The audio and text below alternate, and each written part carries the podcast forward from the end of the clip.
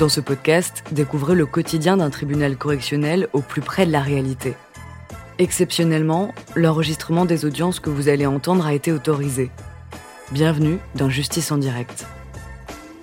Nous remercions Bruno Carl, ancien président du tribunal de grande instance de Rochefort-sur-Mer.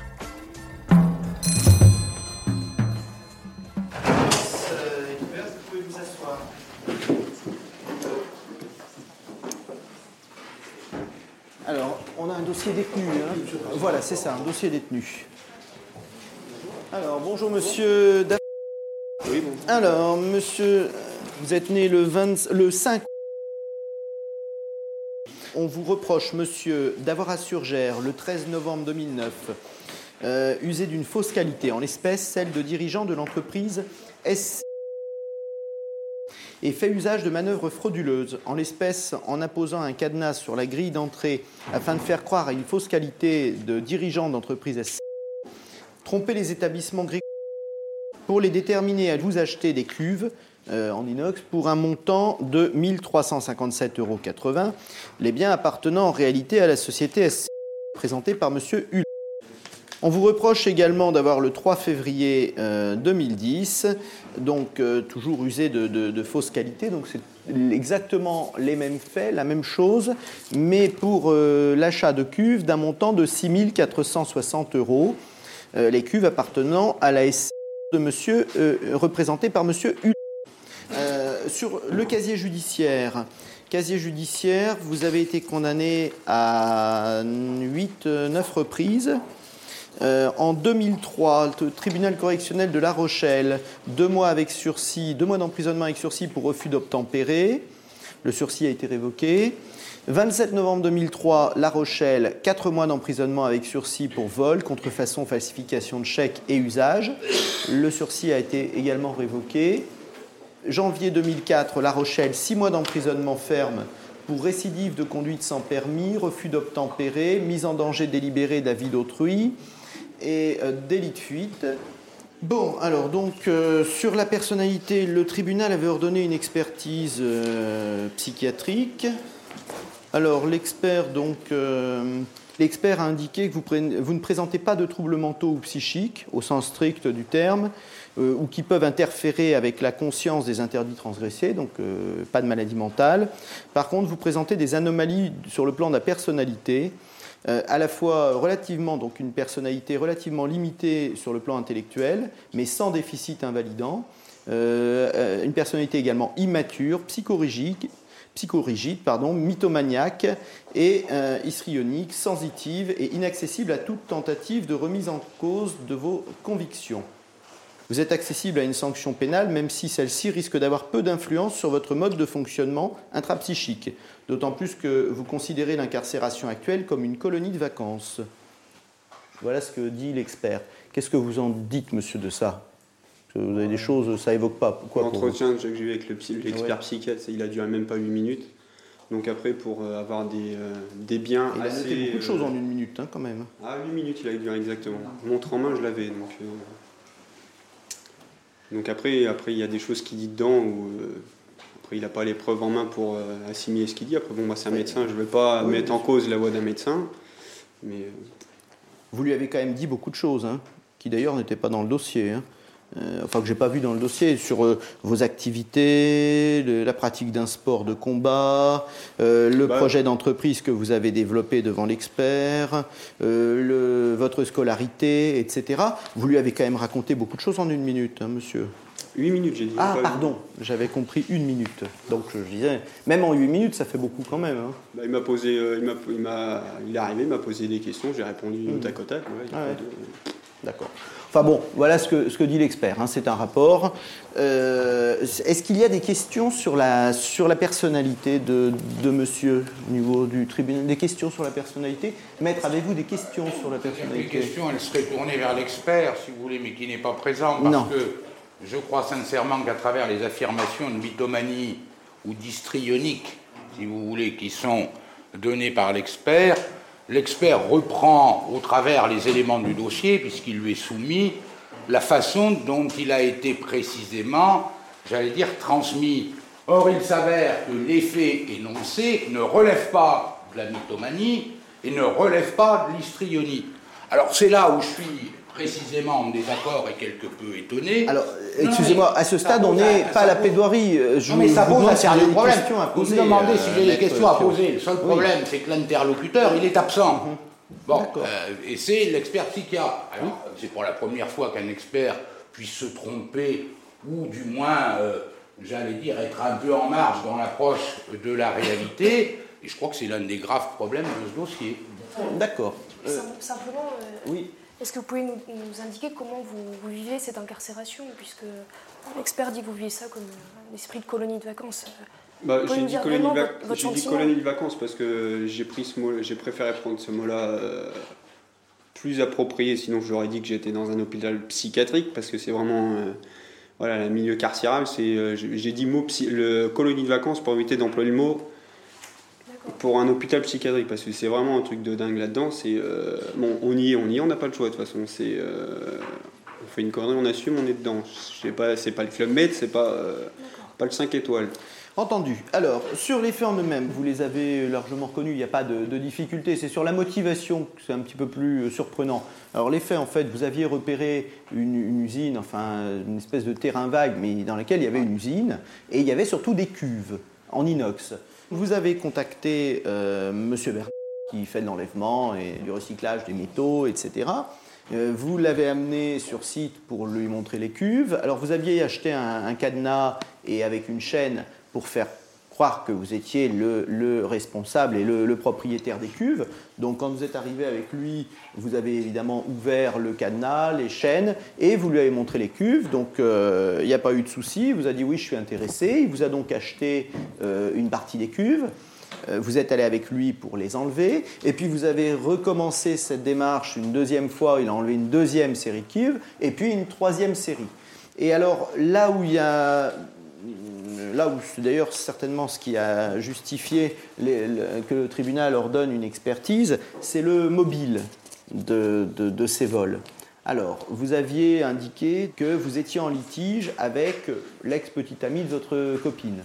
Et euh, donc, vous êtes en litige avec lui, vous avez été peut-être en bon terme avant, et là maintenant, c'est la haine entre vous.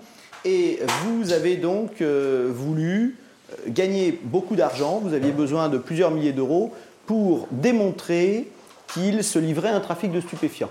Oui, ça ne changera pas, mon point de voilà. vue là. En fait, vous expliquez ces vols et escroqueries par euh, le fait de vous venger d'une personne avec qui vous avez un, indifférent.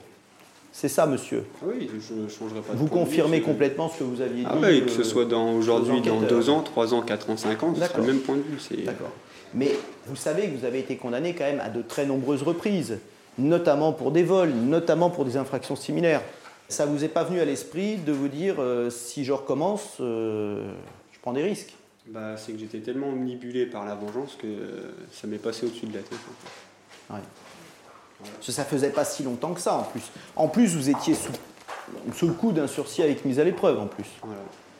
Donc, je quand sais, on est sous le coup d'un sursis avec mise à l'épreuve, on peut se dire, bon, peut-être qu'il faudrait faire attention quand même. Non C'est qu'au bout d'un moment, arrivé à toutes les démarches que j'ai fait pour essayer de, que ça se passe correctement, euh, il n'y a rien qui s'est. correctement. Pas du tout. Bon. En fait, monsieur, je n'ai pas compris le, lien que vous faites. Euh, pourquoi commettre ces escroqueries vous permet-il de vous venger de cette personne J'ai pas compris.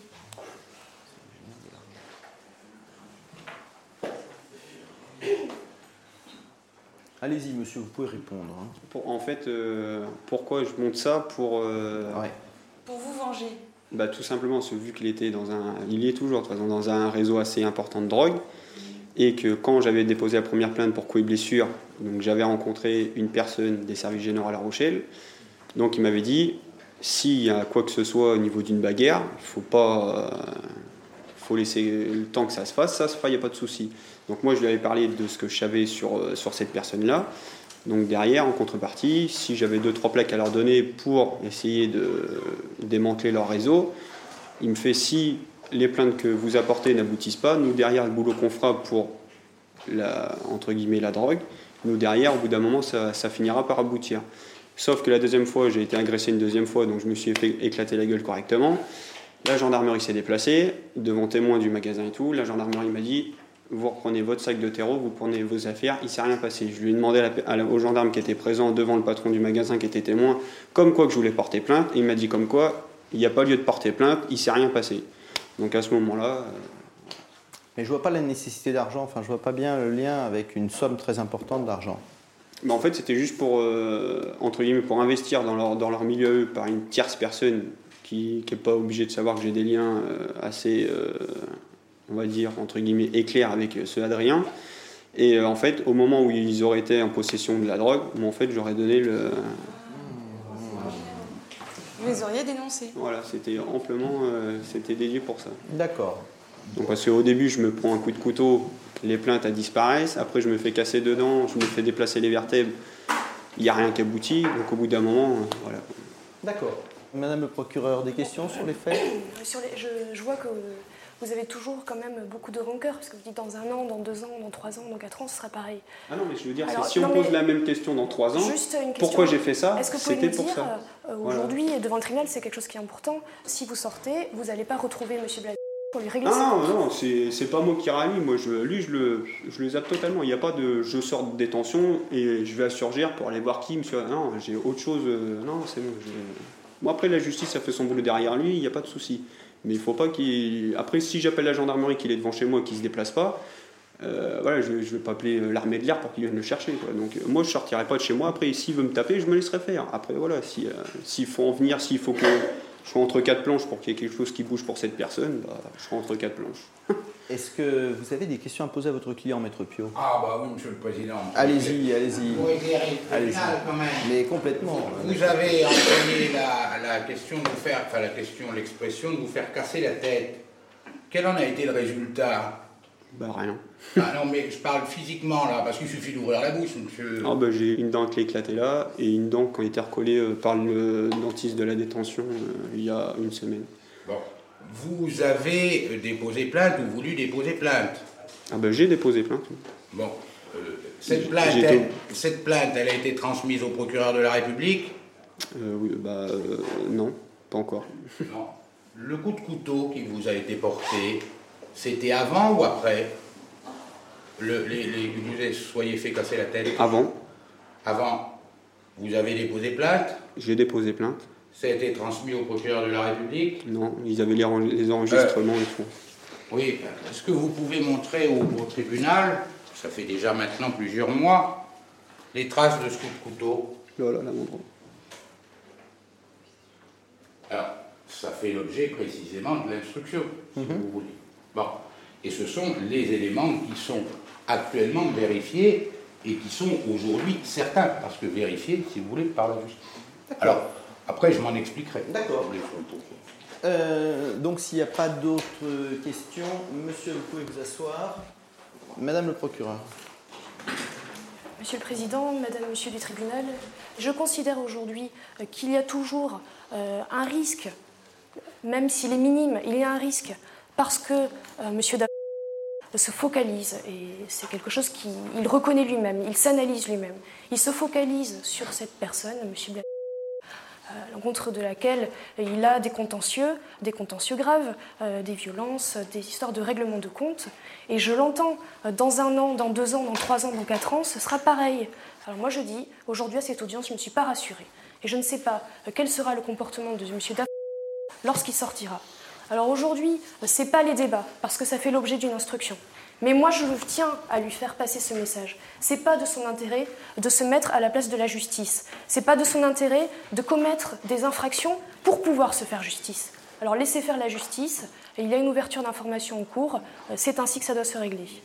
Par contre, sur les vols, euh, les risques de récidive, ils sont euh, extrêmement élevés. Et je n'invente pas, je ne suis pas là pour accabler M. Daff. J'ai ce casier judiciaire d'un jeune homme qui a seulement 26 ans, et qui a déjà été euh, condamné à trois reprises en audience de comparution immédiate. Donc aujourd'hui, il y a quand même un enjeu, euh, je tiens à lui rappeler, il est en état de récidive sur récidive, et donc il encourt une peine planchée qui est une peine de deux années d'emprisonnement ferme. C'est une peine qui est extrêmement lourde. Il faut véritablement qu'il l'entende Aujourd'hui, le législateur a prévu à son encontre des peines de deux années d'emprisonnement ferme. Alors, ce n'est pas les réquisitions que je vais faire euh, à l'encontre de M. Je requiers à son encontre la peine de 12 mois d'emprisonnement ferme. Par ailleurs, je vous demande euh, de prononcer euh, le maintien en détention de M. C'est un élément qui est important et qui avait motivé à l'origine le choix de la comparution immédiate. Et donc j'insiste sur ce mandat de dépôt. Merci, Madame le procureur. Maître Pio. Oui, Monsieur le Président, Madame, Monsieur, c'est quand même un avocat inquiet qui s'exprime devant vous. Inquiet non pas particulièrement à propos de ce dossier, parce que nous sommes, j'allais dire, dans un acte de délinquance, somme toute, euh, je dirais, presque ordinaire. Ce qui m'inquiète, moi, c'est la façon dont la justice a traité ce dossier. Quand. Rapporte la réalité des propos, des difficultés qu'il rencontre, eh bien, on le traite de mythomane et on vient dire qu'il est histrionique. On fait passer un expert psychiatre, mais qui derrière cela se substitue à la fois au juge, fait de l'espèce de criminologie et prend pour acquis quoi? Il prend pour acquis ce que le dossier lui dit, ce que les policiers lui disent. Or, ce dossier, c'est quoi?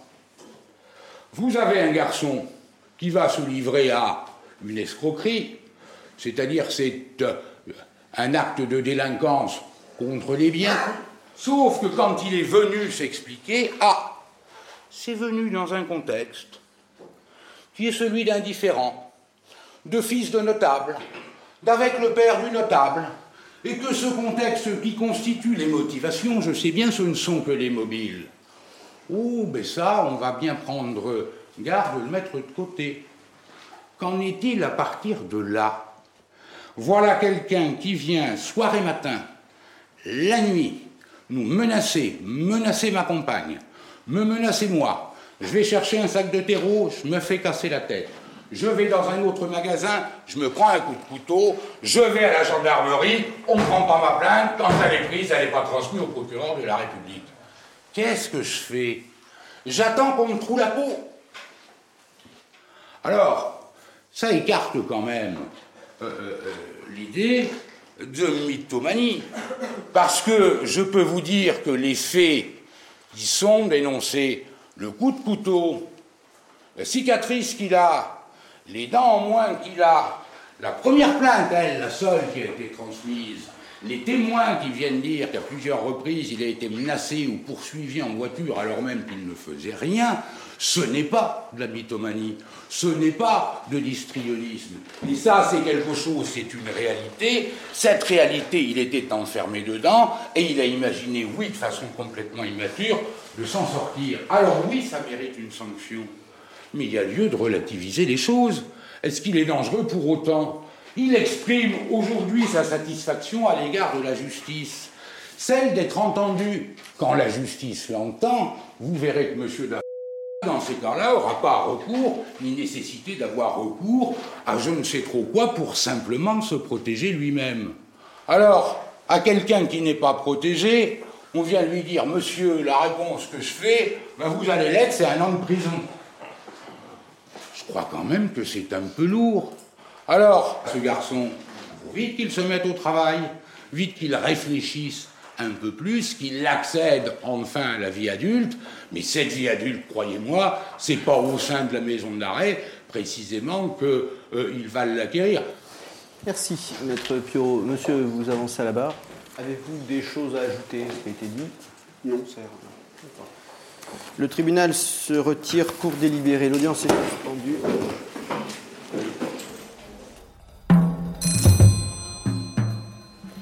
L'audience est reprise, vous pouvez vous asseoir. Alors, euh, monsieur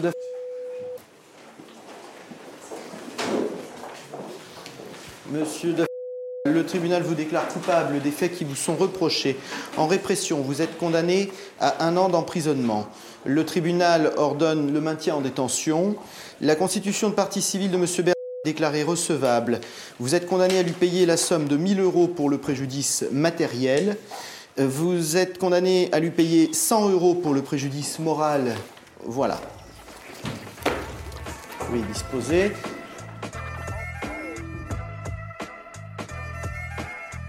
Vous venez d'écouter Justice en direct. Si vous avez aimé ce podcast, vous pouvez vous abonner sur votre plateforme de podcast préférée et suivre Initial Studio sur les réseaux sociaux. Justice en direct est une coproduction Initial Studio et Morgan Productions.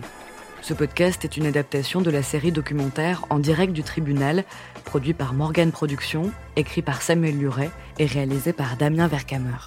Production exécutive du podcast Initial Studio. Production éditoriale du podcast Sarah Koskiewicz. Montage Victor Benabou. Musique La Grande Table. Illustration Paul Grelet. Avec la voix de Pauline Joss.